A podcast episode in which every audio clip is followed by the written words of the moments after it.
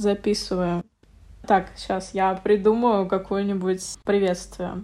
Я забыла, как я обычно приветствую всех в подкастах. Всем привет! Это Милена Захаренкова, Акарчинова, Акаразмова. Я еще не определилась. Это мое новое... Что? Приветствие, получается, да. Сегодня у меня в гостях специальный гость. Александра Острая. Как вас по батюшке? Владиславовна. Александра Владиславовна. Сегодня будет моим гостем, как я уже сказала. Буду ее интервьюировать. Вот что буду с тобой делать сегодня. Да, можешь сказать пару слов? Да, всем привет. Меня зовут Саша. Мне 19. Год как переехала в Питер. Поступила в политех на цифровые технологии и иностранные языки. Вот. Будем смотреть, что за специальность. Брала gap year после школы. Блин, надо, наверное, сказать, что мы с Александрой, с Сашей знакомы. Слушай, а сколько мы уже знакомы? С восьмого класса. Мы в восьмом классе начали общаться, честно. Это восемнадцатый год, да? Да, где-то, да. Восьмой-девятый. Угу. Ты мне батончик дала. Вот так мы познакомились. А, да, это, это было начало нашего тесного общения. Да-да-да, а потом, когда я перешла уже из лицея, мы как-то начали прям общаться, общаться, общаться. Что хочу сказать о Саше. Саша человек очень умный, женщина очень умная, прекрасная, вдохновляющая, воодушевляющая женщина. Я очень рада, что этот человек есть в моем окружении, что мы можем обсудить всякое разное. Раз в полгода созваниваюсь. Ну, взрослая жизнь, она такая, к сожалению. Вот, да. Человечек очень умный. Вы сейчас тоже послушайте, оцените. Вы вообще, ну, как бы оцените что такой человек нашел для нас время, чтобы поучаствовать в записи нашего подкаста. В своем очень плотном графике. Да, очень плотном графике. Очень занятая мадам. Так что слушайте внимательно. Предмет нашего сегодняшнего разговора — это gap year, он же академический год. Мы будем говорить, наверное, gap, потому что это проще, это короче, да? Определенно. Мы обратимся к Википедии нашей любимой. Что это вообще такое? Академический год — это год перерыва между школой и высшим учебным заведением, направленный на формирование взглядов о пользе высшего образования. Ёпарасоте. Так, ну давай, наверное, вкратце опиши, как тебе вообще опыт, потом будем раскрывать по темам более конкретно. Угу. Ну так вот просто в двух словах, что вообще, что это такое? Это просто год, в который ты решаешь чем-то заниматься, либо наоборот не заниматься, чтобы отдохнуть от бесконечного процесса обучения и бесконечного капания на мозги со всех сторон. Я считаю, что это вообще прекрасная возможность как-то переосмыслить все свои взгляды на жизнь и на обучение. Я не жалею, что я взяла этот gap, но я вот только пережив этот год, поняла, что было очень много ошибок, как я решила этот год организовывать. И мне жаль, что я не послушала какой-то классный подкаст, потому что, если честно, очень мало можно встретить людей, которые тоже брали gap, или которые, в принципе, в нашем русскоязычном обществе хорошо к этому относятся, хоть как-либо. И было сложно, было непонятно, но сейчас хочется дать какие-то советы, напутствия своей высокой колокольни другим. Да, мы лайф-коучи. Да, да, да, да, да. Я, если что, ну, собираюсь менять фамилию на Блиновская, поэтому знаете. Дашь скидочку на свой марафон, пожалуйста? Я подумаю. Очень дорого. Хорошо, ну это рекламку у меня возьми, оставлю. Все. Хорошо. Мы договоримся с тобой. Ну, понятное дело. Очень много было ошибок, очень много непонятностей было в этом году, и они связаны очень много с чем, что мы обсудим, конечно же, дальше. Да, мы будем, как я уже сказала, опираться на свой опыт по большей части, угу. потому что у нас, я думаю, максимально разный опыт с Александрой. Да, возможно. Ну, мы как бы, смотрите, мы не агитируем за то, чтобы вы брали гэп, вообще не агитируем. Это скорее, знаете, такое, как любят говорить, честный отзыв со всеми плюсами, минусами, Потому что понятное дело, что гэп имеет как позитивные, так и негативные стороны, как и все. Постараемся максимально широко раскрыть эту тему, чтобы вы там вот нас послушали, что-то для себя взвесили. Потому что, опять же, то, что для нас плюсы, для вас может оказаться минусами, и наоборот. Будете сравнивать, какие у нас опыты, что вообще мы скажем, и возьмете для себя на заметку. А может и не возьмете, мы вообще не заставляем. Главное, чтобы вы хорошо провели время. Были счастливы. Да. Давай начнем с того, когда у тебя вообще появилась идея, что, ну, ладно, не идея, а мысль того, что ты хочешь взять гэп? Как ты вообще узнала об этом? Почему? Почему ты решилась на такое? Были ли у тебя ну, вот это сомнения, раздумия и так далее? Первый вопрос — когда? Когда? Ну, вообще в одиннадцатом классе, наверное, практически в самом его начале, где-то в середине, я себя очень сильно перегрузила подготовкой к экзаменам. Я несколько раз за год дичайше выгорала. И, в принципе, как бы мое инфополе немножко европеизировано, и там очень многие берут гэп. Это такая прям обычная вообще манера. Ну, классика жанра. Да, да, да. Вот, все его берут. Это спокойно, это нормально, все к этим люди привыкшие. И я очень много думала о том, что это вообще очень классно, очень круто, и что вообще, наверное, я бы тоже хотела. Ну так, просто были какие-то мысли далекие-далекие о том, что это круто, что звучит как минимум классно. Вот, и что я так сильно себя заколебала саму, что мне бы, наверное, тоже понравилось.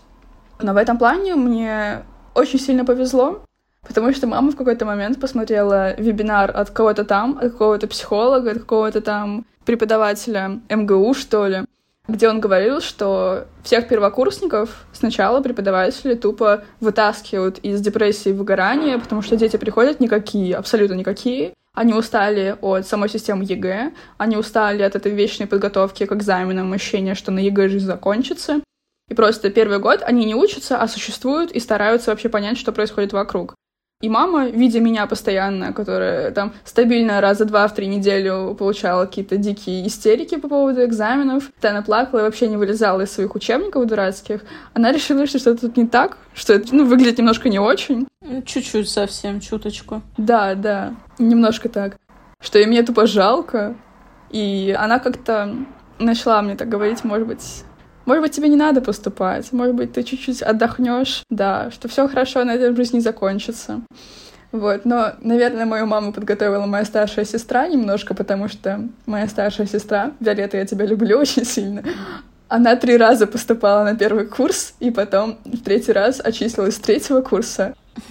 Да, я чувствую, что маме просто было все равно, главное, чтобы я была спокойна, и что хоть когда-нибудь на я поступлю, и что все будет окей. Поэтому спасибо, Виолетта, за то, что подготовила грунт для меня. Мне в этом плане очень повезло, потому что мне не нужно было никого уговаривать и ни с кем особо обсуждать это. Да, кстати, если после прослушивания нашего подкаста вы задумаетесь взять гэп, мы вас там убедили, не знаю, еще что-то, как-то повлияли на вашу точку зрения, можете дать послушать этот подкаст своим родителям также.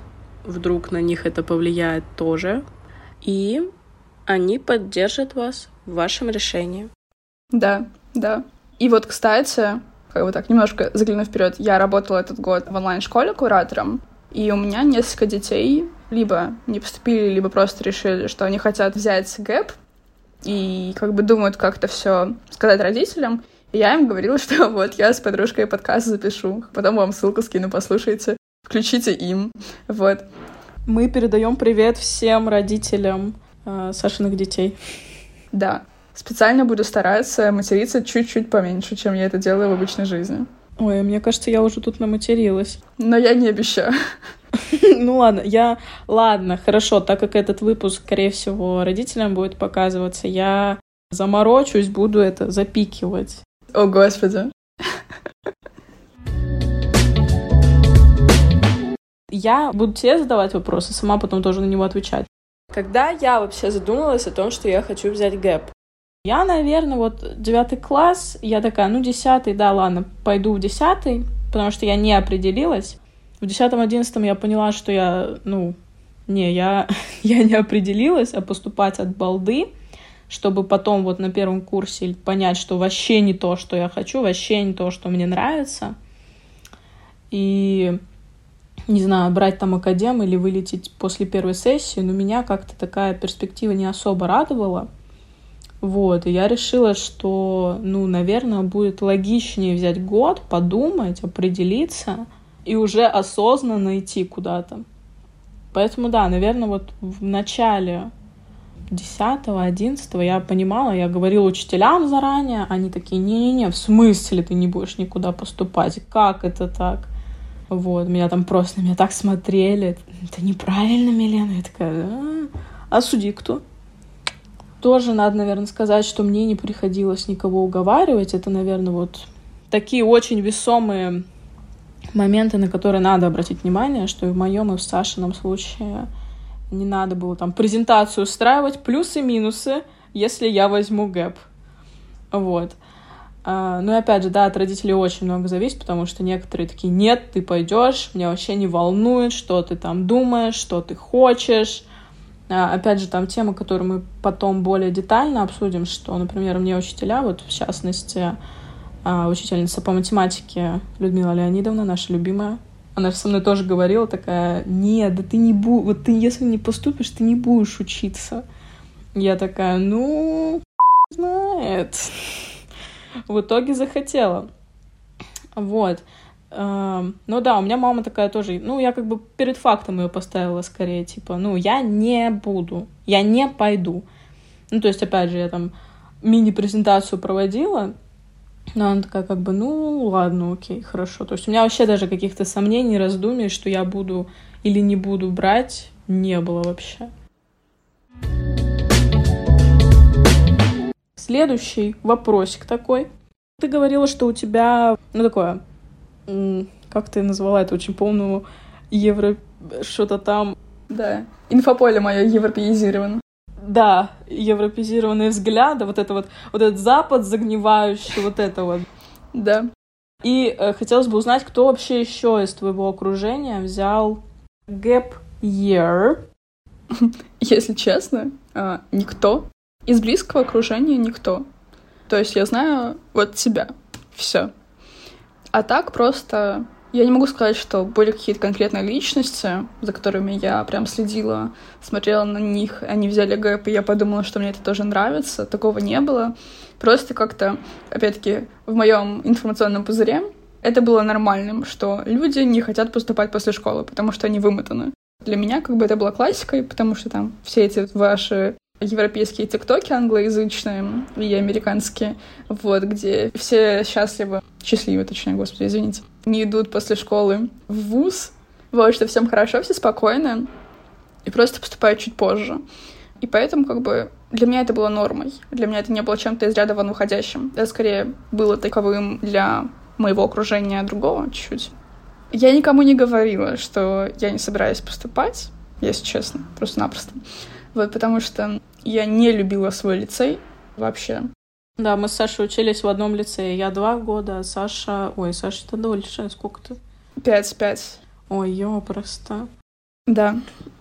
Да, я там пять лет училась. Нет, вообще Вагнер, например, замечательная женщина, э, Светлана Александровна. Если вы будете это слушать, знаете, что я вас люблю всем сердцем. Я тут в течение подкаста буду передавать приветы, да-да-да. Так вот, и некоторые преподаватели, скорее, которым я говорила уже постфактум об этом, что я не буду поступать, они такие, типа, в смысле? Но в целом тоже приняли более-менее нормально, потому что, снова-таки, я это рассказывала только тем, с кем у меня более-менее хорошие отношения. Например, та же самая завуч сказала, что, ну, супер, почивай на лаврах и все такое, потому что я очень хорошо сдала экзамены, и ко мне, возможно, немножко снисходительно по этому поводу относились, что я это словно заслужила отдохнуть. Вот, хотя я считаю, что все заслуживают отдыха, и не нужно для этого что-то делать. У ребят, наверное, вопросик такой будет, как экзамены сдали? А, литература 100, английский 95, русский 94, математика 76. Вот я это, наверное, 500 раз в своем инстаграме выкладывала. Видите, с каким умным человеком я беседую? Я сдала, я говорю, у меня вот эти ваши стандартизированные экзамены, они меня всегда идут. Единственное, что хорошо сдала, так же, как Саша, это русский на 94. Вот смотрите, к русскому у меня не было ни репетов, ничего вообще. То есть я чисто там иногда на дополнительные в школе ходила. В итоге 94. Общага готовилась два года. Прям вообще ее задрачивала жестко. В итоге 76. И я такая, а, ну, спасибо, очень приятно. И да, после этого я уже, получается, в 22 году досдавала математику, английский, математика 64, английский 78. Но, опять же, смотрите, э, ваши результаты экзаменов не определяют вашу личность. Очень важно, очень важная пометка. Безумно. Вообще не стоит ваших слез, переживаний и так далее. Как бы... Да.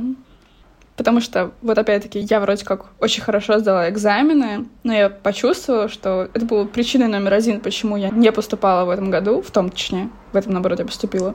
Я решила не поступать в том году, потому что я чувствовала, что я всю себя излила в эти экзамены, вроде бы я сдала их хорошо, но после этого на меня накатил дичайший синдром самозванца, что да ладно, я ничего не делала, просто там пришла, написала, что-то мне поставили, баллы хорошие, вообще нормально, все сдают. Есть люди, которые лучше меня сдали ощущение, что все это было незаслуженно, потому что живешь в вечном стрессе, вечные мысли о том, что если ты не сдашь экзамен, то ты вообще умрешь, жизнь закончится, никуда не поступишь, умрешь, станешь проституткой, и вообще все будет ужасно. Но это неправда. Еще очень часто сталкиваются те, кто взяли ГЭП, с тем, что все вокруг начинают думать, что ты просто тупой, и ты не поступил.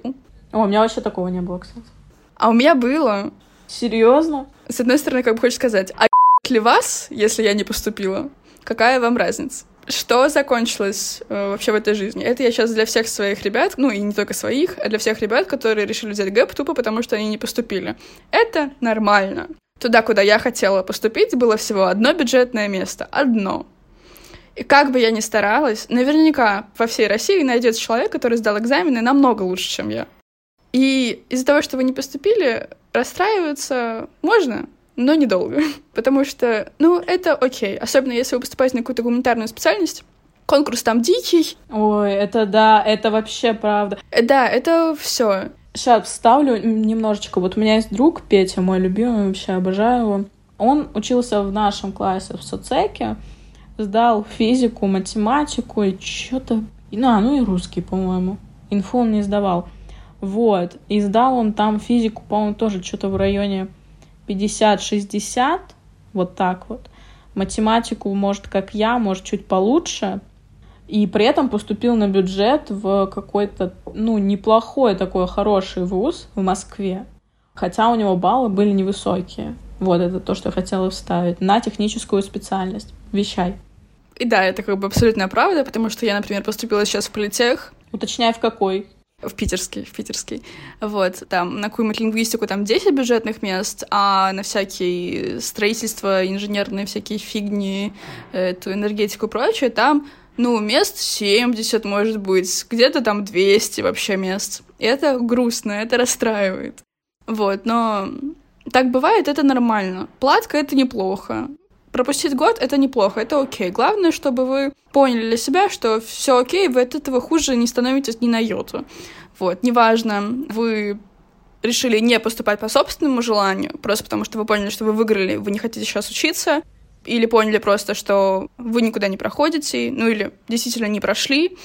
Это нормально, нужно дать себе время, нужно отдохнуть. Вот, просто как бы это не определяет вас как человека вообще. Опять-таки, можно, как моя старшая сестра, три раза поступать на бюджет и отчисляться после первого курса, и это нормально. Это нормально, что вы в 18, 19, 20, даже 25 лет не знаете, кем вы хотите быть. Это окей. В той же самой, например, Греции ребята поступают в универ годам к 30. И это окей. Ну, я говорю, в российском обществе к этому так очень относятся странно, но опять же, касательно того, как отреагировали мои, ну, говорю, мама такая, окей, делай, что хочешь. Друзья вообще, типа, ну, такие, твое решение вообще, ну, типа, они, ну, отнеслись к этому, наверное, так же, как, не знаю, я купила себе шмотку какую-то. Ну, просто как факт. То есть они не, не говорили мне, типа, нет, ты должна поступать или что-то еще такое. Нет, вот я говорю, ну да, как у тебя было, вот преподы говорили, но я поливала на их мнение с высокой колокольни. Мне на самом деле, на самом деле, э, сестра говорила, что как бы главное, чтобы тебе было ок, но при этом она немножко отговаривала от того, чтобы я брала этот год отпуска, а, потому что она переживала, что если я год отдохну, то я потом вообще не захочу учиться. И мама немножко тоже боялась, что если я очень сильно начну уходить в работу, то я забью, ну, решу не поступать дальше. А, вот, потому что они переживали, чтобы я все-таки шла в ВУЗ. Да, мы затронули тему, а, почему вообще люди не особо за идею того, чтобы брать гэп, неважно, вы или ваши родители. Наверное, вот сейчас их более детально и обсудим как раз-таки. По данным социологического исследования, извините, ссылку не дам, но, может быть, потом найду. Ну, некое социологическое исследование нам показало, что среди причин, по которым выпускники боятся брать академический год, большая часть назвали армию, ну, это понятное дело. Реально, вот с мальчиками там посложнее будет. Но опять же, у меня есть знакомый, не буду называть имен, а, он просто уехал в другой город, работал, и, ну, типа, его не взяли в армию. Как бы мне кажется, если захотеть, то можно. Но реально, вот когда я говорю про гэп с мальчиками, вот практически первое, что они мне говорят, это армия, что типа у вас тут девочек все попроще. А, я хочу тут сказать. А, сейчас как бы, ну, раньше была такая всего одна-две организации, а сейчас их очень много, они практически в каждом городе есть. Я забыла, как они называются, типа «Нет призыву». А, что-то слышала, да. Призыва нет, призыва нет. Да, да, да. Вот, что вы просто можете пойти туда, да, вы потратите как бы немножко денег, но вы просто не пойдете в армию вообще. И лучше как бы немножко потратить время на это, параллельно готовясь к экзаменам, э, возможно, потому что вряд ли это будет занимать вас 24 часа в сутки. Вот, просто идете, там вы можете подкопить немножко, чтобы пойти в эту организацию, потому что они не за бесплатно делают, хотя есть некоторые, которые это все делают на добровольных началах, вот, что можно сделать военный билет и не идти в армию. А, вот, потому что, по-моему, в принципе, в целом, сама идея того, чтобы идти в армию, она немножко не очень, а, но я не буду говорить о своих а, промаскулинных мыслях. Солидарно. А, второй по популярности ответ, который меня позабавил, риск выйти замуж или жениться. Вот это риск, реально. Мне кажется, тут более уместнее будет э, родить ребенка женщину. Вот туда я бы, наверное, задумалась. По-моему, если вы боитесь родить ребенка и выйти замуж, то это совершенно бессмысленно бояться этого в ГЭП, потому что вы с равно таким же успехом можете это сделать в студенчестве, потому что, наоборот, у вас там будет более широкий круг общения, можете найти любовь всей своей жизни и резко выйти замуж, и как бы, э, так сказать, вы от этого не застрахованы и в студенчестве тоже, к сожалению или к счастью. Вот, поэтому, ну, по-моему, это странно. Да, к причинам хотела вернуться, опять же, да, я немножечко подготовилась. Так, сейчас а, зачитаю. Иногда после gap year люди надолго расстаются с идеей поступить в ВУЗ и получить высшее образование.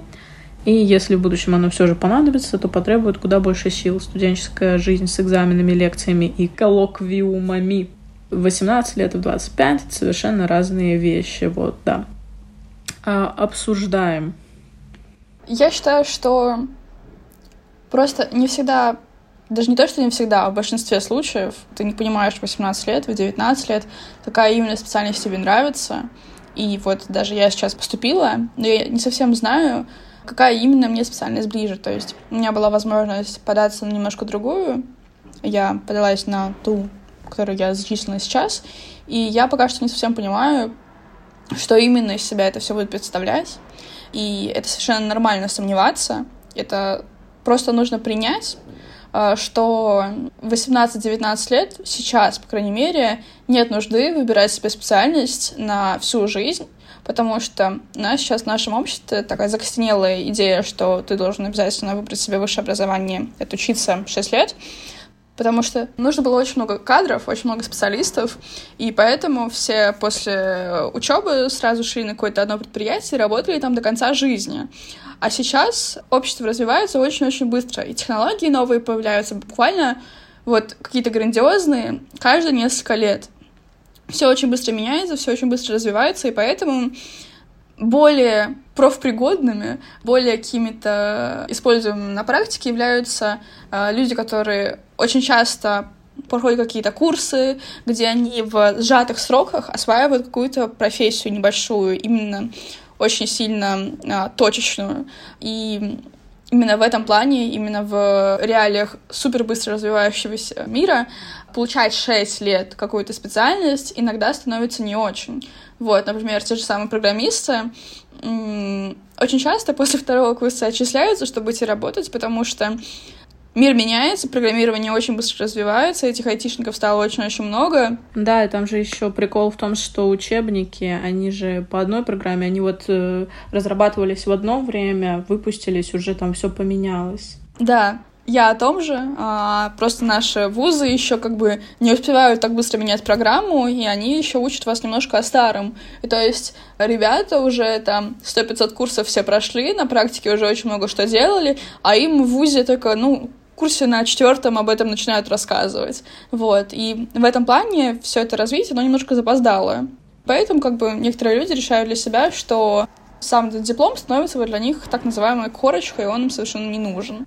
Но есть люди, которым действительно важно образование. Есть некоторые сферы, в которых как бы, без него будет очень сложно. Вот, например, как бы вряд ли вы пойдете к врачу, который окончил курсы в Инстаграме, или пойдете в школу к педагогу, который тоже окончил курсы в Инстаграме. Да, знаешь, что хочу еще вставить э, небольшую прокорочку и вот про красные дипломы, аттестаты. В России вам как бы это, ну, особых привилегий, там, например, при устройстве на работу действительно не дает. Но если вы хотите, допустим, получить второе высшее за границей, сейчас не знаю, как это, конечно, реализуемо, но будем надеяться, что все будет хорошо, и это будет, не знаю, Google Центр откроют снова. Ну, будем надеяться на лучшее.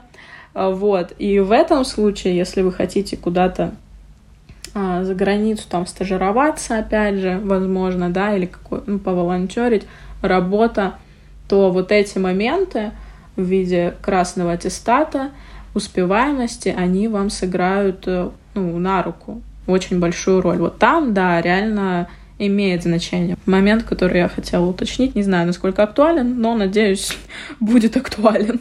Нам всем, да. А с этой стороны, действительно с тобой соглашусь. Но иногда как бы все равно бывают исключения из правил. Бывает так, что вас могут принять в ВУЗ э, другой из границы, просто как бы не для второго высшего, а для первого. Вот, просто учитывая, что у вас есть как бы огромное хорошее портфолио, и всем там все равно, что вы закончили в таком случае, потому что все видят, что на практике вы прекрасный специалист. Да, все смотрят скорее на ваши результаты. да, потому что можно и МГУ закончить, но быть не особо умным, вот, и не особо хорошим специалистом. Да-да-да, еще эта история, что, например, люди из э, других стран там поступают в МГУ, и они, опять же, вылетают после первой сессии, потому что тупо система образования другая, и она им как бы, ну, не подходит, они к такой не привыкли, поэтому они все, они вылетают. Вот, вернемся, наверное, к тому, что вот, да, что 18-19 лет нереально. Не, если вы там, не знаю, с пеленок, не знаю, у вас семья врачей, и вы такие вот, я тоже буду врачом. Мне кажется, с врачами, в принципе, там полегче, потому что там же первые, не знаю, ну, несколько лет там общая тема идет, и потом только разделение. Вот. Это круто, если вы понимаете изначально, кем вы хотите быть. Это супер вообще круто, но если вы не понимаете, тоже нормально. И вот в этом гэпе, почему многие там родители, допустим, не хотят давать вот этого, ну, дозволения на гэп ер, ер, буду говорить ер, а, на академический год, потому что, да, есть такой э, вариант негативный, что там, расслабившись за год, э, утратится стремление к учебе и вот эта вся тема.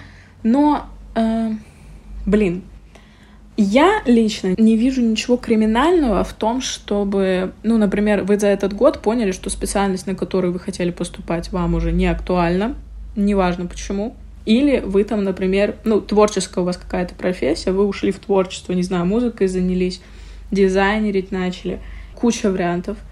И вы поняли, что, ну, вам, опять же, то, про что ты говорила, ну, не нужно, не нужно это образование. А что плохого, собственно, в том, если человек нашел себя в какой-то стезе, где ему, ну, реально не нужно учиться там 4 года, 5 лет, чтобы реализоваться в карьерном плане и начать зарабатывать деньги. Вот такой момент, на который хочется обратить внимание родителей, наверное, по большей части.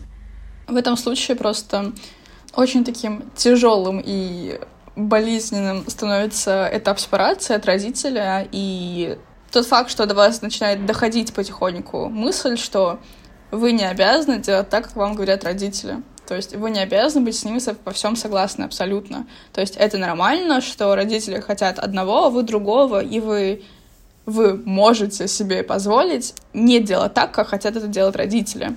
И это очень сложно сделать в 18 лет, очень сложно. Это очень больно, очень тяжело. Но со временем, когда вы, даже если этот год проводите просто наедине с собой, э, стараясь как-то узнать себя, почувствовать себя, почувствовать свои границы, вы начинаете не то что понимать, а до вас вот прям доходить начинает на практике, что вы можете не делать так, как хотят вас родители, но они все равно будут вас любить потому что это ваши родители, из-за того, что вы... Даже если вы проституткой станете, вас родители любить не перестанут из-за этого. Вот, на самом деле. Потому что... Потому что не перестанут. И все. Это вообще ничего не значит. А если они там захотят от вас отказаться, то, ну, как бы не вы плохие родители, как бы, ну, на это. Я... У меня вопросы к родителям тогда в таком случае. Да, да. А, вот, и окей, если вы решили, что вам интересна другая сфера, это абсолютно нормально. Блин, посчитайте кто-нибудь, сколько за это мы сегодня сказали, это нормально. Да, это нормально, это окей. Ну, чем больше говорим, тем больше устоится. Да. По-моему, это действительно одна из самых главных мыслей, которая меня посещала за мой gap, что это нормально делать немножко не так, как делают все вокруг. Вы от этого не становитесь хуже. Все окей. Даже если вы, у вас этот gap растянется на 2-3 года, это окей, если вы потом решите идти в ВУЗ, или если вы решите не идти вообще.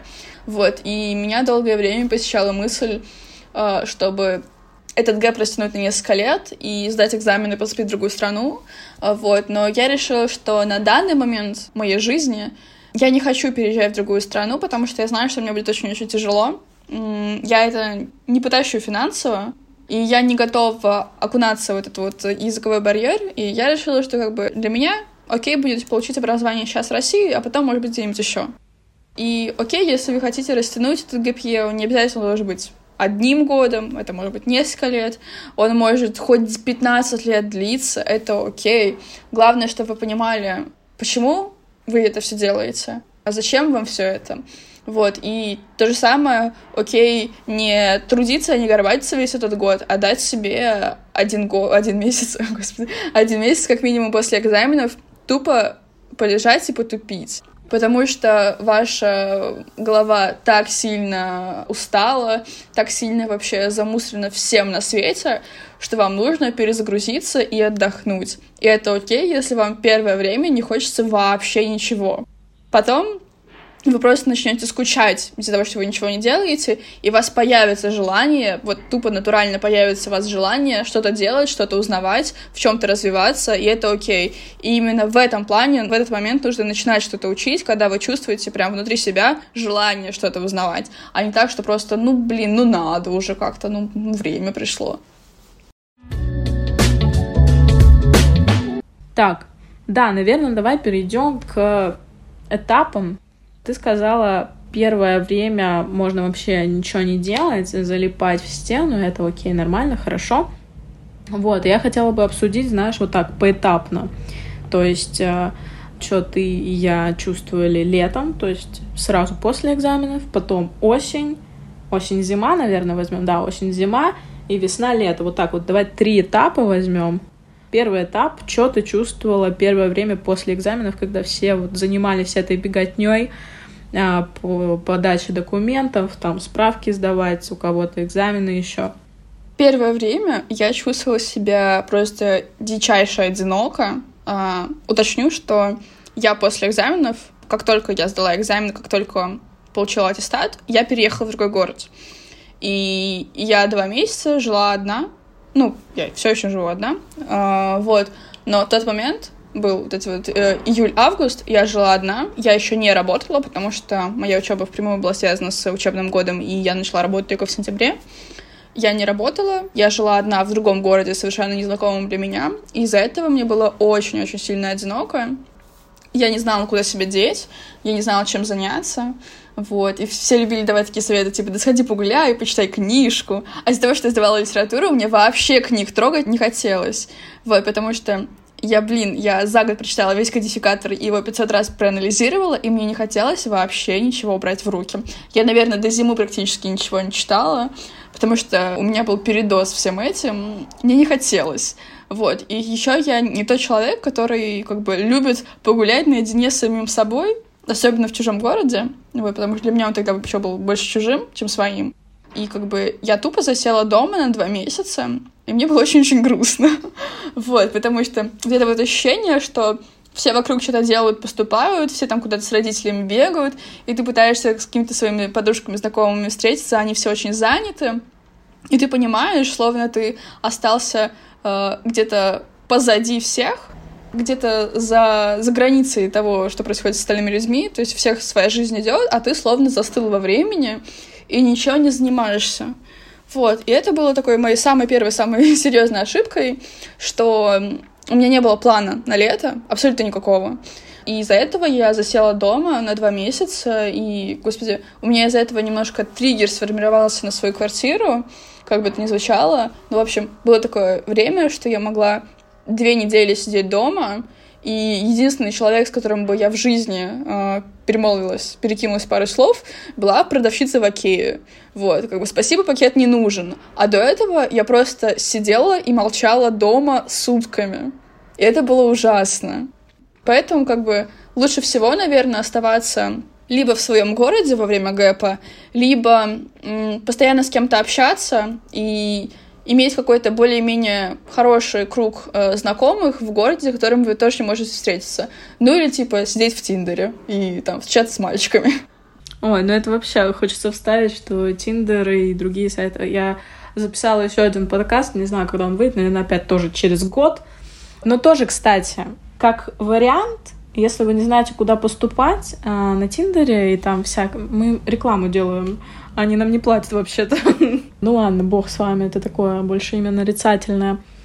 Там много студентов сидят. И вы реально можете им написать, типа, ну, замечиться, написать, типа, а чё, где ты учишься. То есть, э, чем больше вы там общаетесь, тем больше вы, скорее всего, вузов каких-то там, ну, найдете, спросите, как там обучение, преподы, что вообще, что. У меня в основном, так как я в Москве, у меня больше в ШЕ было, что там еще? Бауманка вроде бы. А, из МГУ одна девочка была. Ой, у меня постоянно мальчики из ИТМО мне попадались. Из ИТМО, из политеха, по-моему. А, знаю, знаю, знаю. У меня там подруга учится, да. И, может, расскажу смешную историю. В общем, мне как-то раз я замочилась с, по-моему, из ИТМО мальчик был. Ну, в общем, он был студент, по-моему, ИТМО. Мы с ним там пару дней переписывались, он предложил встретиться. Я такая, ну, окей, хорошо. Такой симпатичный, классный. И что-то я нашла его Инстаграм, мне кажется, он преподом был. Нет, нет, он был студентом. Он в каком-то посте написал, что длинные подписи к фоткам в инсте пишут только тупые инстаграмные телки. Я такая, да пошел ты нахуй. И я, короче, его тупо проигнорила и не пошла с ним навстречу. Потому что, ну, kill ну ладно, извините. Но это некрасиво, зачем кого-то чморить, вот поэтому. Ой, я так нашла мальчика, который учился в каком-то техническом вузе и попросила его подготовить меня по матеше натаскать. В итоге так и не натаскала и отписался от меня. Короче, да. Что мы хотим сказать? Используйте вообще все возможности по максимуму. Нет ничего зазорного в том, чтобы там реально искать на сайтах для знакомств. Находить друзей в интернете. И, кстати, есть такие беседы, типа ищу напарника, стади бади и так далее, где просто ребята с разных городов пишут, что они готовятся к экзаменам и хотят найти какого-то, типа, себе соратника, друга, и там можно найти действительно очень много ребят, из города, в который вы переехали, если вы решили переехать, и действительно найти кого-то, у кого будут более-менее схожие интересы, с ним можно готовиться к экзаменам, и это тоже замечательно. Ошибка номер один в гэпе — это засесть дома и ни с кем не общаться. К сожалению, это происходит очень-очень сильно незаметно для вас самих, в какой-то момент вы начинаете понимать, что все ваши друзья вокруг учатся, а вы сидите дома и не знаете, чем себя занять. То есть вроде бы вы отдыхали сначала, а потом это все превратилось в какую-то каторгу, вот, и я так для себя сформировала триггер, что если я на долгое время остаюсь одна дома, мне становится страшно. Потому что у меня ощущение, что я сразу возвращаюсь в то лето, когда я ни с кем вообще не общалась вообще, блин, два месяца практически. Я там свою подружку лучшую видела, по-моему, два раза или три, может, меньше. И это было ужасно, это было очень тяжело. Поэтому вот в этом плане нужно прям себя заставлять с кем-то общаться, потому что иначе вы теряете вообще какой-либо смысл в этом гэпе, потому что из-за этого вы начинаете себя еще больше закручивать, накручивать, господи. Ой, да, подтверждаю. Это ты лето сказала, да, получается? Да. Угу, так, у меня лето прошло... Ну, я сдала экзамен, у меня вообще так на было, ой, знаете, я какую ошибку сделала? Я когда экзамены сдавала, я такая, блин, ну я вся такая не... самостоятельная. И, короче, пошла на работу, это, по-моему, был май-июнь. Пошла работать на заправку, короче. И там мне ставили ночные смены. Я как сейчас помню, что у меня был экзамен последний, общага 15 по-моему, числа. И мне перед ней поставили две ночных, и в этот день, то есть, типа, экзамен, и вот, э, ну, с 15 на 16, грубо говоря, тоже ночная смена. И я просто такая...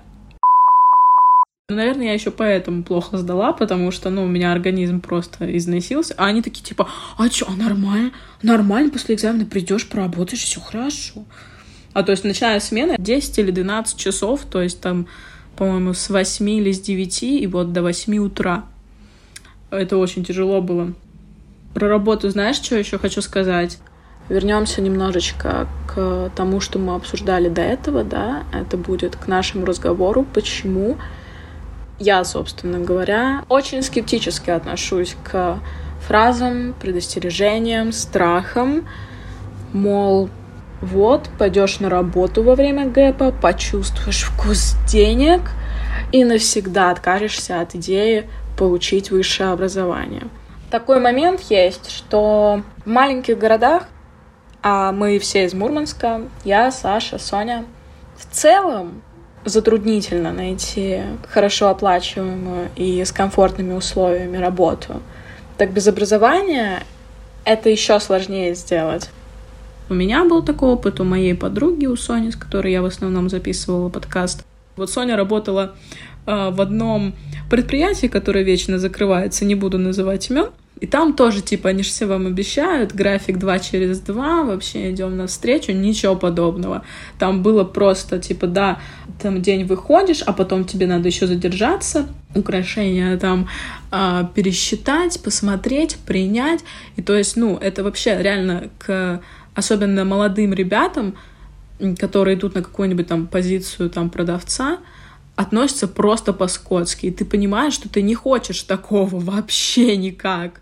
Я говорю, мне вот за тот месяц, что я работала, мне заплатили 12 тысяч, учитывая ночные смены и всякое такое. Вот. И когда вот ты так я извиняюсь. Вот реально прям пашешь, тебе потом дают 12 тысяч в руки, ты такой, себе вы что, угораете?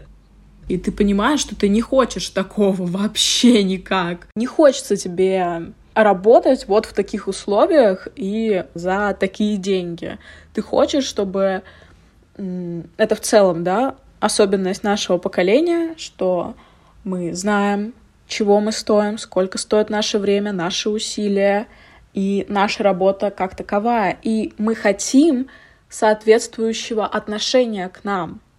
Да, то есть чтобы нас уважали и наш труд оплачивался соизмеримо с нашими усилиями, да, с нашими способностями.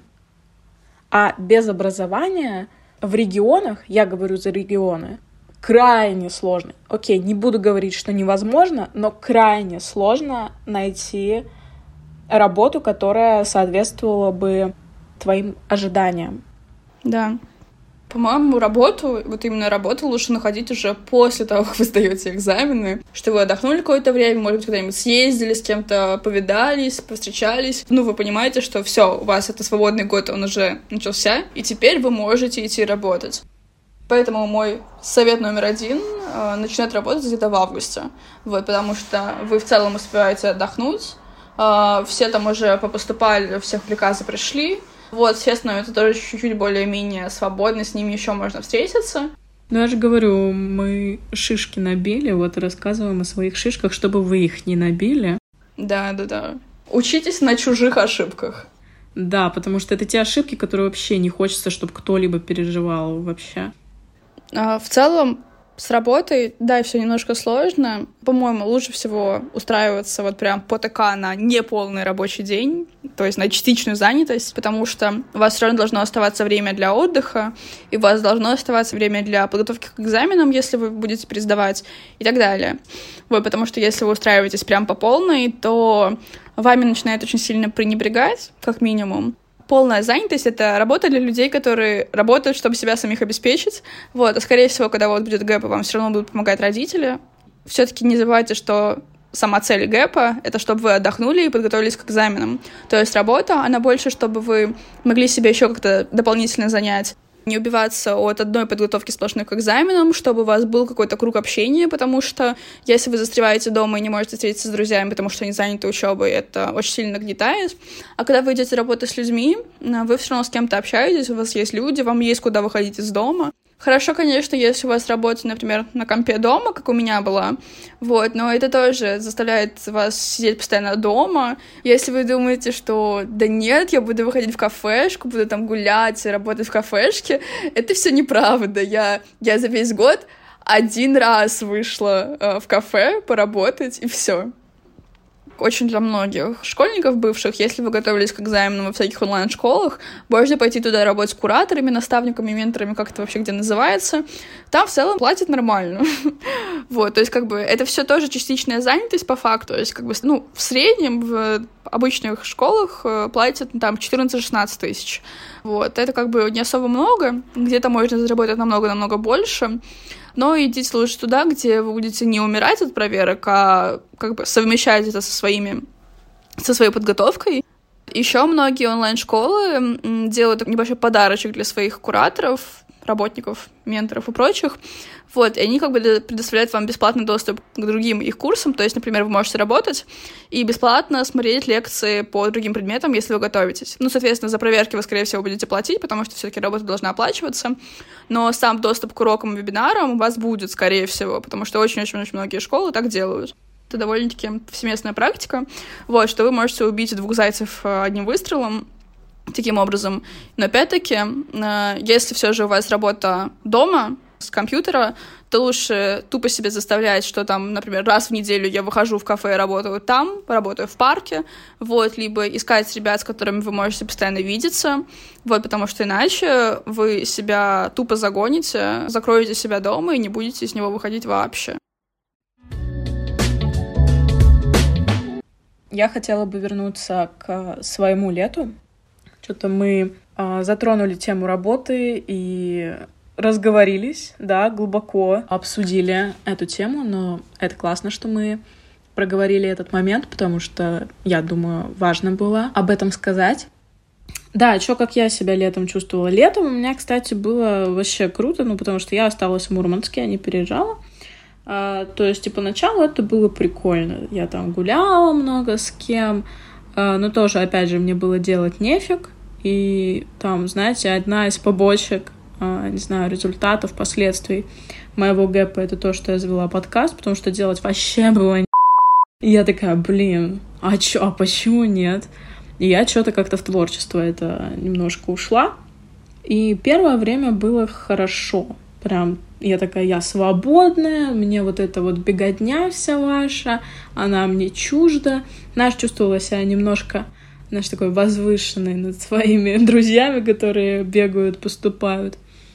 Я вообще была на чили, на расслабоне, еще солнышко, здорово, прекрасно.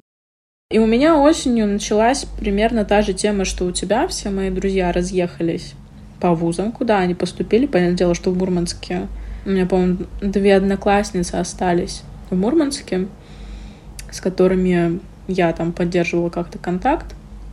Ну и одна подруга, она в колледже учится. Я осенью еще переехала за город к друзьям а, мамы, то есть это от Мурманска еще, считай, час ехать. То есть я вообще была изолирована, супер изолирована. То есть я была дома, я тоже ничего не делала. У меня на этом фоне началась жесткая прям депрессия, депрессия. Я пошла к психиатру, я пила антидепрессанты где-то до января, и мне было супер плохо, потому что я как раз-таки я не пошла работать, потому что я говорю, я жила за городом, и мне добираться до города было сложно. Я хотела что-то как-то в онлайн, в онлайн у меня тоже не пошло. И, ну, думаю, не надо рассказывать, что такое депрессия. Тебе не хочется вообще ничего, ты не понимаешь, что ты вообще в этом мире забыл. Что ты, кто ты, зачем ты, как ты. Ну, вообще нету никакого представления, зачем ты в этот мир пришел дожил до этого возраста. И смысл, смысл какой? Того, что ты по земле ходишь, воздух тратишь. Тебе хочется просто исчезнуть, э, стереть себя из памяти твоих близких и так далее. Вот эта вся негативная тема у меня началась. Я плакала каждый день практически, ничего не чувствовала, кроме вот боли и пустоты. Но как-то умудрилась, я такая, ну надо чем-то занять себя, пойду на права сдам. В итоге училась, ну как-то умудрялась ходить на вождение, там на... А, теория у меня тоже дистанционно была. Вот, то есть чисто приезжала в город, там каталась час-два, уезжала обратно в свою депрессию. Подкаст я тоже забросила на этом же фоне, потому что, опять же, повторюсь, делать вообще ничего не хотелось. Тоже, как и ты, практически не общалась ни с кем. У меня только друг мне писал, Петя как раз-таки, про которого я говорила, типа, чё, как ты, что ты вообще, ты жива, что с тобой? Вот, остальные, как бы, я говорю, два человека, с которыми я коммуницировала, мама, и то, типа, из-за того, что я была эмоционально нестабильна, э, тоже там сложно было общаться. И Петя, который мне писал постоянно. Вот. Э, сложно, сложно было, так что да, поддержу мысль Саши о том, что надо общаться и не надо, ну, сидеть дома, надо как-то себя в социум проталкивать, потому что, говорю, я вот, ну, то, что я испытывала осенью, это про, это лютейший я даже это время практически не помню. Не помню, как я ездила в город, встречалась там с друзьями раз в два месяца. У меня вот этот кусок с сентября по декабрь, у меня его как будто вообще не было. Поэтому не надо себя доводить до такого состояния. Но есть риск, что вы можете в большей или меньшей степени упасть в такую вот, не знаю, как это назвать, в яму, наверное. Когда реально вот ваши друзья учатся, поступили, что-то у них какие-то новые свершения, новая жизнь, а вы сидите и реально будто жизнь мимо вас проходит. Ну да, вот этот, наверное, один из самых негативных моментов, над которыми надо подумать. Но опять же, у меня есть подруга, Ксюша. У нее вроде бы такого не было, потому что она такая активная, такая пам-пам-пам. Она как раз-таки начала, по-моему, сразу работать, там, ВВД-инфо, вот эта вот вся тема. То есть у нее жизнь, ну, такая насыщенная была, и вроде она с этим не столкнулась. Это у меня было осенью. Как у тебя осень прошла? Я, если честно, тоже как-то половину своей осени не помню. А, вот. Но меня спасало то, что у меня была работа. И я экзамены пересдавать не планировала, но я занималась немецким. Вот, я занималась репетитором. Тоже я это делала по скайпу, все это было дома. Вот, и осенью тоже было так, что я никуда не уходила. Постоянно проводила за компьютером своим любимым. Вот, но было немножко полегче с той стороны, что я уже работала, а моя работа заключалась в том, что я очень много коммуницировала с одиннадцатиклассниками. Вот, мне было как бы с кем пообщаться немножко, плюс по работе мне прекрасные коллеги были. Вот, но все равно добила вот это вот то, что ты постоянно дома, тебе все равно, как бы, когда ты все сделал, ты не знаешь, чем себя занять, и в итоге ты отдыхаешь а, снова за компьютером или за телефоном. Да, это, ну, это выматывает немножко. Не было чувства, что ты прям действительно отдыхаешь, но я потом познакомилась со своим молодым человеком, с которым мы все еще вместе.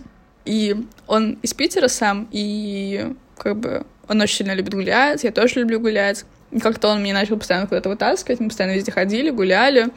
А, вот, и я спустя 3-4 месяца того, как я прожила в Питере, начала хотя бы узнавать, что находится вокруг меня, есть станция метро, улочки, как это все классно, красиво и так далее. А до этого как бы я, ну, сидела дома и сидела, и все.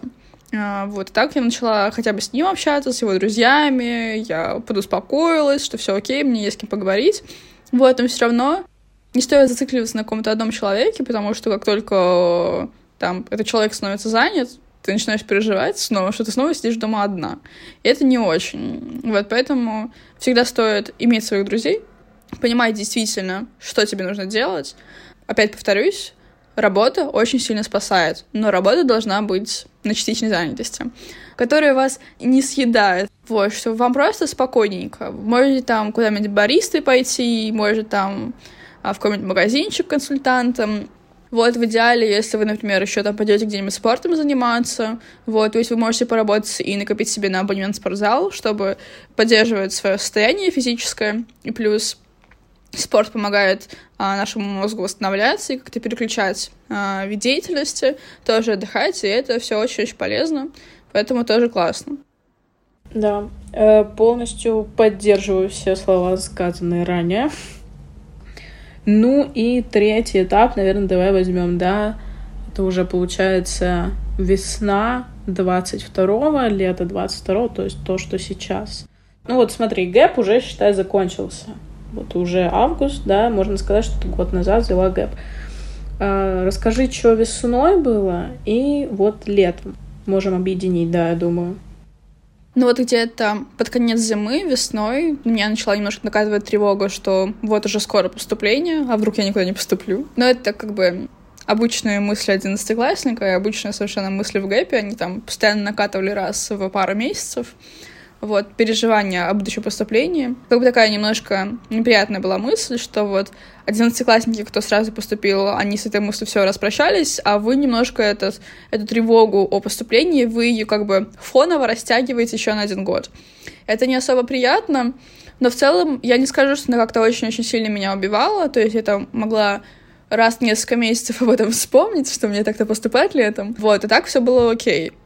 То есть именно сам факт того, что я работала и встречалась с друзьями, он давал моему мозгу отдохнуть. И я как-то особо сильно об этом всем не переживала. Вот, весной, ну, все знают, что было в конце февраля. А, из-за этого, конечно, состояние моральное у всех подбилось, э, и было очень сложно просто жить. Меня как бы так получилось, что из-за всего этого я лишилась работы. То есть, ну, я закончила этот учебный год работать, но дальше мне пришлось искать другую работу. И это меня очень-очень сильно выбило из колеи, я была очень расстроена. Но это такой очень сильно исключительный случай, вряд ли вы резко лишитесь работы весной. Вот, если просто там баристой пойдете, то есть все обычно окей, как бы никто вас резко увольнять не захочет. Вот я начала чувствовать, что вот наконец-то будет уже учеба. Я поняла, что я уже жду ее, что мне хочется уже учиться, хочется поскорее в универ. Я начала как можно больше читать о разных универах, писать всяким знакомым, кто учится там или в другом месте читать про всякие специальности. А, вот. Ну, я и так знала, куда я буду подавать документы, но хотела как-то побольше изучить.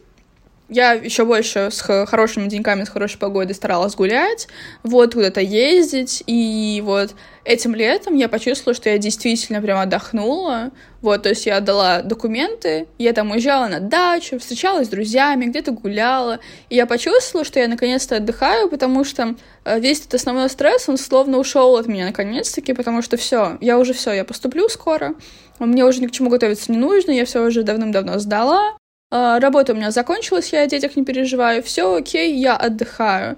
Вот, и этим летом вообще прекрасное ощущение было, и у меня до сих пор, до сих пор нет осознания, что я поступила, вот, потому что как-то это все так растянуло, и поэтому Думаю, до меня чуть-чуть попозже дойдет вот эта радость от поступления, от того, что написано, что мой СНИЛС зачислили в ВУЗ. Поэтому да, летом вообще классно, и я думаю, что мне очень сильно на пользу пошел этот год. Мне так летом было куча мыслей, я так рефлексировала на тему того, что мне дал этот год, а, как я выросла. Ну, у меня это было связано с тем, что я переехала, я жила целый год отдельно от родителей, ну и дальше буду. Я вот поняла, что я за год очень-очень сильно выросла как человек, э, что я стала такой отдельной единицей общества, что я выросла, что я повзрослела, что я там сама занимаюсь своим бытом, своим хозяйством, сама храню свой очаг, вот. И все с этим прекрасно, мне нравится, я занимаюсь всем, чем хочу. Во-первых, хочу поддержать вот этот момент. Я тоже думала такая, блин, а может растянуть, ну вот летом, а потом такая, не-не-не-не-не, я вот еще одного такого года, наверное, ну нет, я, он мне просто не нужен. Вот то, что все мне надо было пережить, я пережила.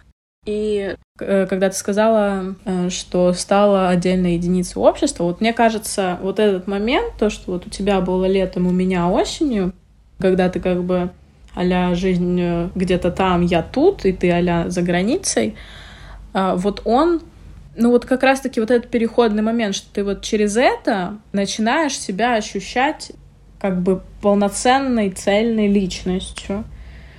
То есть, что ты как бы уже сделал не так, как все общество, ты не двигаешься по инерции. То есть ты принял такое решение, принял, приняла такое решение, и ты как бы вот берешь всю эту ответственность и последствия, которые следуют за этим решением, и вот это, хоть и тяжело, это реально тяжело, я не буду это приукрашивать, но это действительно тебе потом впоследствии помогает понимать, где ты, где твои желания, где твое решение, там цели, карьера, а где вот остальное все. Сложно ли это? Да. Но это, мне кажется, абсолютно того стоит. Вот. А как у меня весна прошла. Ну, во-первых, я весной уже окончательно, наконец-таки, переехала в Москву, потому что до этого я просто набегами какими-то, как монголы, на Россию организовывала. А тут весной все окончательно переехала. И у меня была, кстати, такая тема. Ну, я в другом выпуске об этом говорила, но ладно, скажу тут еще, что из-за того, что я, опять же, ни с кем не общалась, у меня социальный голод был. Я просто такая, блин, я хочу со всеми общаться, буквально со всеми, я там каждый день. Но потом я немножко опять выгорела, и сейчас вот у меня там есть мои там пять человек, с которыми я постоянно общаюсь, все, мне вот их хватает. Вот, но э, что вообще хотела сказать, о чем не сказала, я досдавала экзамены, Саша не досдавала. Саша надрочила 11 класс, сдала все супер круто. Я досдавала, получается, математику и английский сдала не очень хорошо, и, наверное, это вот тот момент, в котором были правы учителя. Но все равно ты, когда сам готовишься, вот мне Саша тоже говорила еще в одиннадцатом классе про онлайн-школы, что это классная тема, но если у тебя все хорошо с самоорганизацией. У меня все плохо с самоорганизацией, я это признаю, поэтому подготовилась кое-как. Ну и плюс, опять же, у меня основная подготовка, я начала готовиться с января, и у меня основная подготовка легла вот на события, которые всем нам известны. И под этим тоже было сложно готовиться, потому что ты думаешь только об одном, а тебе надо думать там, не знаю, логарифмы, там экономическая задача, эссе. Тебе надо на этом сосредоточиться, а у тебя фоном вот эти мысли. Ну, конечно, можете сказать, что я себя оправдываю. В целом, наверное. Ну, короче, ладно, сдала как сдала, но да, тоже может быть такой момент, что когда вас в школе дрючат, скорее всего, наверное, блин, вот не знаю, как сказать на самом деле. Они дрючат, но надо как бы отделять чтобы они вас прям не сильно давили. То есть, ну, они держат вас в тонусе, типа, делайте что-нибудь, делайте. Но, опять же, надо разделять это. Не впускать слишком сильно вот как они давят. Так, частично, процентов на 20, чтобы держаться в тонусе и что-то делать, готовиться. На пол шишечки. Да, на пол шишечки впускать вот это, их вы никуда не поступите, никем не ставите. Ну, чисто вот, да, чтобы готовиться регулярно. А, вот. И, наверное, если бы я английский сдавала, например, в одиннадцатом классе, наверное, я бы его сдала получше я думаю. Ну ладно, мы этого не узнаем никогда. Типа, я все равно и так, и так шла на платку, я учусь на платке. Нету ничего в этом зазорного, как мы уже сказали миллион раз, потому что у меня тоже гуманитарная специальность. Да, это все нормально вообще, ребят. Вот, ну, как бы, понимаете, нету вот этого нормально, ненормально. Вот есть факт, вы его как принимаете, он такой и есть. Запомните, это гениальная мысль. А, вот. Да. С точки зрения подготовки к экзаменам я хочу сказать, опять-таки, если вы решаете брать gap, нужно понимать, что именно вы хотите в этот gap сделать. И нужно вот прям составлять себе расписание дня, расписание недели, что вы делаете. Потому что иначе вы не сможете ничего толком сделать, потому что становится очень сложно себя организовывать самостоятельно, если у вас нет каких-то четких целей, четких заданий. С этой стороны хорошо ходить к репетитору и хорошо ходить в онлайн-школы. Онлайн-школы намного дешевле выйдут, прям намного. И при этом, как бы, есть школы не очень, есть школы получше. А, вот, например, в школе, где работала я, мы все равно старались как-то мотивировать э, детей, держать их в ежовых рукавицах, то есть просто так ничего не делать было нельзя. Ты за это получал по башке очень сильно. А, вот, поэтому хорошо идти к репетитору, потому что там как бы э, вы чувствуете этот авторитет педагога, и вам как бы не хочется особо плашать, вот, потому что вы чувствуете, что вы с ним, перед ним словно немножко ответственны, вот, поэтому как бы с ним хорошо заниматься. В онлайн-школе тоже хорошо, потому что вы чувствуете себя ответственным перед куратором, перед преподавателем, и вы стараетесь заниматься. Но если вдруг вы решаете заниматься одни, что, если честно, я не особо рекомендую, потому что, опять-таки, очень сложно себя организовывать самому. Не, ну какой-нибудь английский, типа, чисто... Ну, не в плане вот именно подготовка специфика, а в плане учиться. Я, честно, как куратор по английскому, я не скажу, что очень хорошо готовиться одному. Нет, смотри, я, я немножко не про то. Я имею в виду, ну там типа смотреть серики в оригинале, да, там слушать музыку, разбирать ее. Я к тому, что многие просто вот они там пару раз в неделю готовятся, учатся там в онлайн-школе или с репетом, а все остальное время они как бы в русской среде, там читают на русском, слушают музыку на русском. Вот, а так это не основной путь, а дополнительный. То есть, ну, в вашей же ответственности там посмотреть не знаю, Sex Education в оригинале, там, с субтитрами, грубо говоря, или там почитать какой-нибудь рассказик или статьи, куча англоязычных статей есть, да, ну, смотреть, переводить. То есть в этом плане можно подтянуть, но, опять же, это не основной путь. Да, в этом плане я с тобой согласна. Ну и плюс очень много онлайн-школ сейчас сетуют за то, чтобы все объяснять на примерах, которые близки одиннадцатиклассникам. То есть вы и на уроках слушаете музыку и фильмы, смотрите всякие видео на английском, если это, опять-таки, экзамен по английскому. У меня были кикорики. Я не знаю, что это. Кикорики, знаешь? Кикорики — это типа э, американская версия смешариков. А, господи. Да, у нас были, короче, эти, ну, перерывы, и нам в перерывах кидали видосы. Это странно было, но забавно, короче, да. Ну, это тоже хорошо. В целом это окей тоже, да. Вот, и, в общем, по-моему, единственное, что вам стоит действительно сделать, самое первое, точнее, что вам стоит сделать, это понять, что вы будете делать этот учебный год и как вы его будете устраивать. Вот, то есть вам нужна работа, все равно какая-никакая, потому что тупо сидеть дома вы умрете. Ну, либо творчество, как вариант.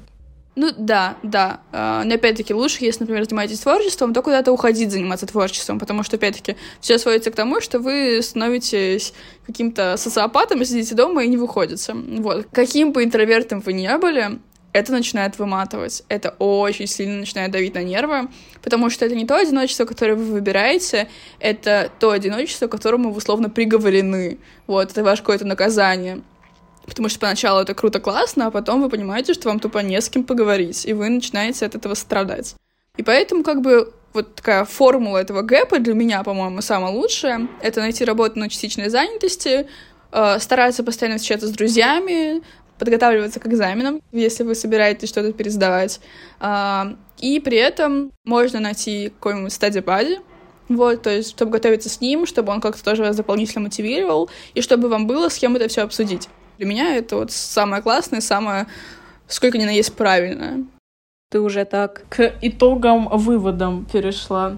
Ну давай, ну давай перейдем, ё-моё. Очень плавно так.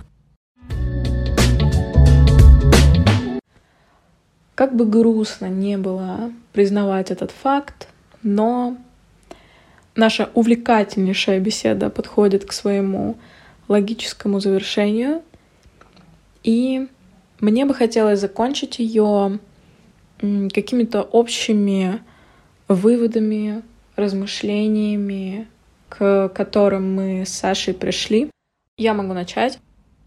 Вообще, гэп, он про свободу. А свобода про степень ответственности, которую мы можем взять на себя. И лично я поняла, что я была абсолютно не готова взять такое количество ответственности. Особенно остро я почувствовала это осенью, да, когда все мои друзья разъехались, когда я ни с кем не общалась, и когда я осталась прям один на один с собой. Да, я не знала, взял ли еще кто-то гэп или я одна. Соответственно, я не знала, как он проходит у других, с какими трудностями, да, они сталкиваются, что они столкнулись по большей части э, с тем же самым, с чем и я. А, вот, поэтому это было особенно трудно. Да, наверное, вот в конце я бы хотела еще раз подчеркнуть вот эту мысль, что вам будет трудно в этом моменте, но я надеюсь, вам станет легче от осознания, что вы не одни через это проходите, потому что, да, всегда какая-то тяжесть, она легче становится, если есть чувство сопричастности, да, и общности. И да, именно в этот период меня остро поглощало чувство упущенных возможностей и никаких предстоящих перспектив. И как будто бы меня ничего впереди хорошего не ждало. Однако, а, как видите, я справилась. Я уверена, а, что даже если у вас тоже дойдет до каких-то таких а, не очень хороших мыслей, то вы с этим также справитесь. Да, потому что, ну, я в вас верю, там, все дела. Да, наверное, я бы хотела закончить на этом. Саша, что скажешь ты?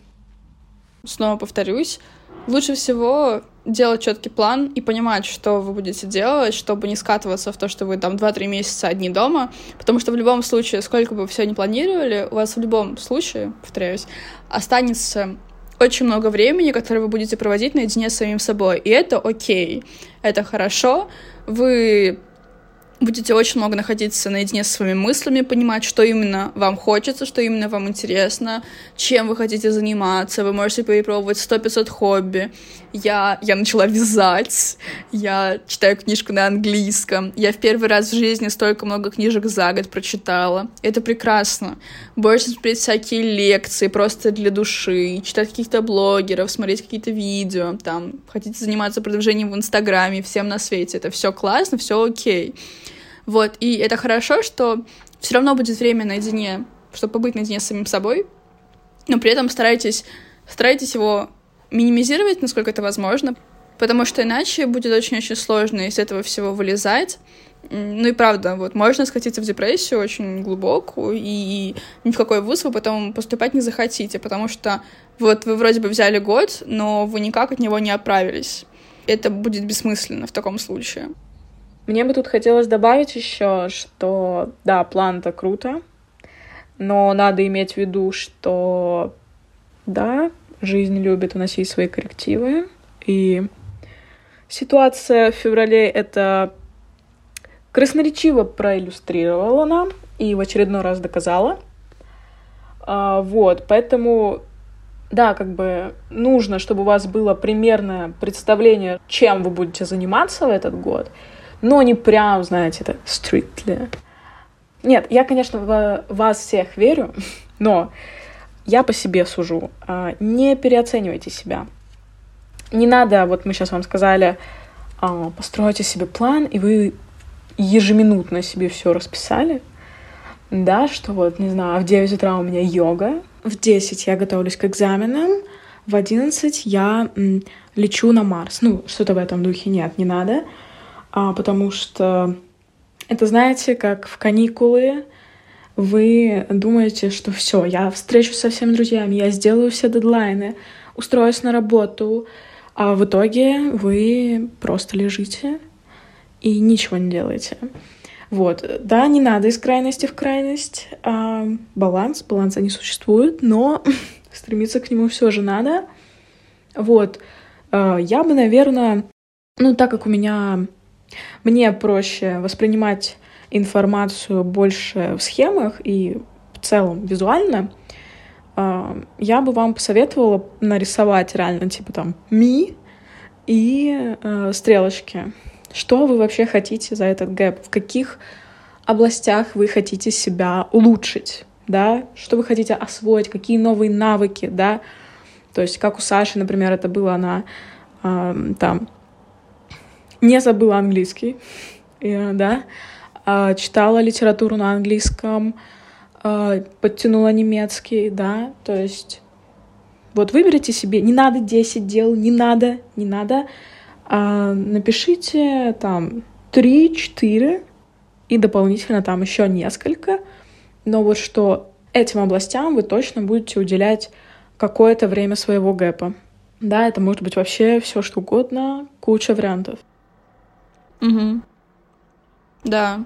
А, еще, а, например, я год брала, чтобы как-то разделить вот весь стресс, на который на меня а, нахлынет вместе с началом учебы. Я знала, что я хочу работать с куратором, я знала, что я хочу быть преподавателем, поэтому я решила начать с такого с того, чтобы быть куратором. Я точно знала, что я перееду в Питер поступать. Я просто решила стресс немножко разделить. То есть не чтобы он у тебя сразу резко нахлынул, а так, дозированно его включать в свой рацион, так сказать. Как ретинол включают в уход. Да-да-да. Или кислоты. Не те кислоты, мило. Ну, у вас питерских разные кислоты есть.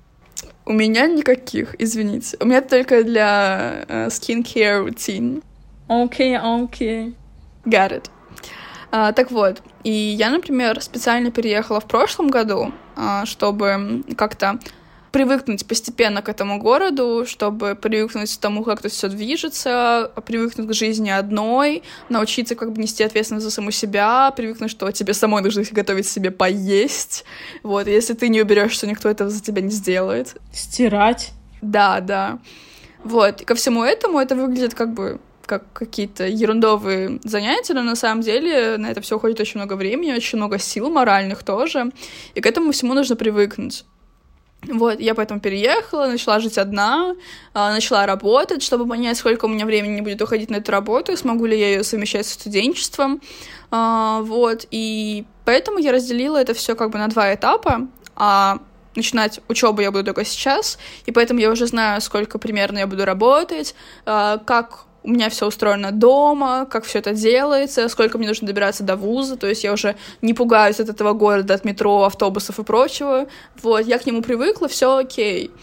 И поэтому мне намного спокойнее сейчас идти в ВУЗ, потому что я не чувствую, что я вот приехала в чужой город, что я тут одна, что мне страшно, что я ничего не понимаю, потому что у меня уже тут есть друзья, у меня есть молодой человек, я спокойно уже год прожила, и все окей, я спокойно начинаю этот год. Да. Эм, я очень рада за Сашу. Эм, да, гэп. Временами это тяжело.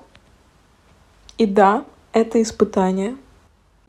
Но если вы его пройдете, ну, вы изменитесь сильно, и мне кажется, в позитивную сторону. Но я сужу по тем примерам, которые я вижу по себе, по Саше, там, по другим людям, которые брали гэп.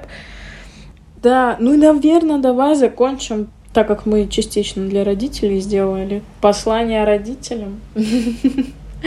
Что хочется сказать? Блин, ну... Если вы родитель ребенка, и он вам дал послушать этот подкаст, я думаю, что для каждого родителя самым главным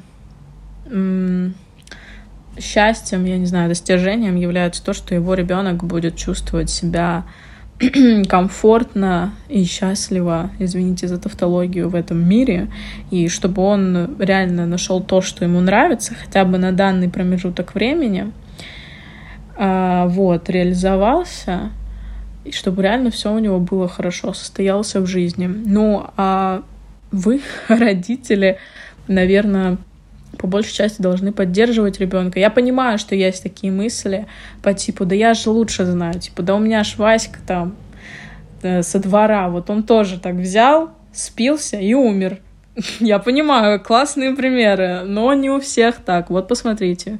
Мы тоже взяли гэп с Сашей. Саша, например, отлично сдала экзамен. Я, ну, среднюю. Ну, ладно. Но я тоже человек, э, видите, не спилась, не сторчалась, как бы жива, здорова, говорю вам сейчас. Нужно научиться доверять своему ребенку в первую очередь.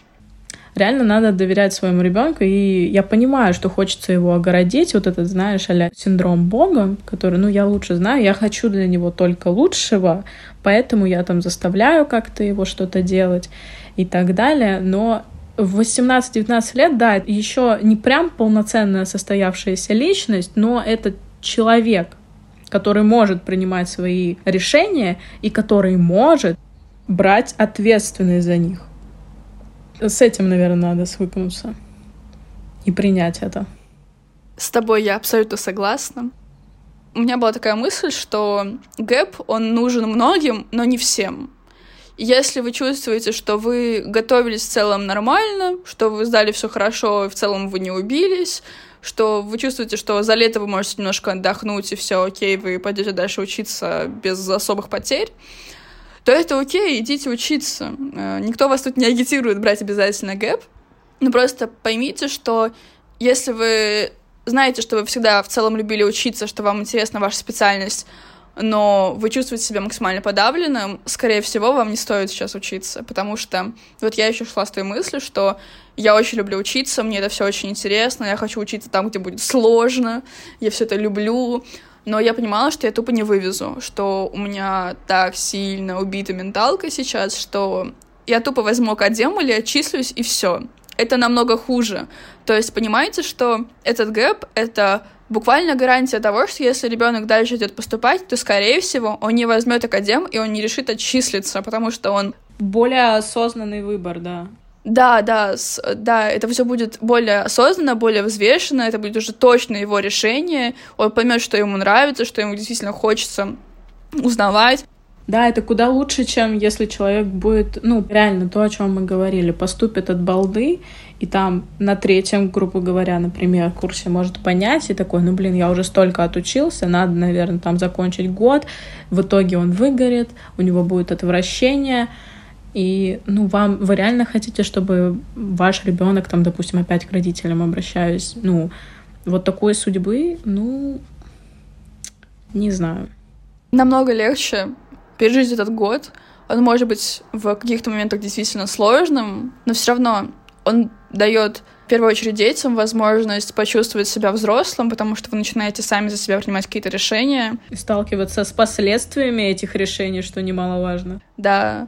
Вы начинаете потихоньку сепарироваться, чувствовать, где проходит ваша граница, где границы других людей. Вы начинаете понимать, что вам интересно, что вам нравится.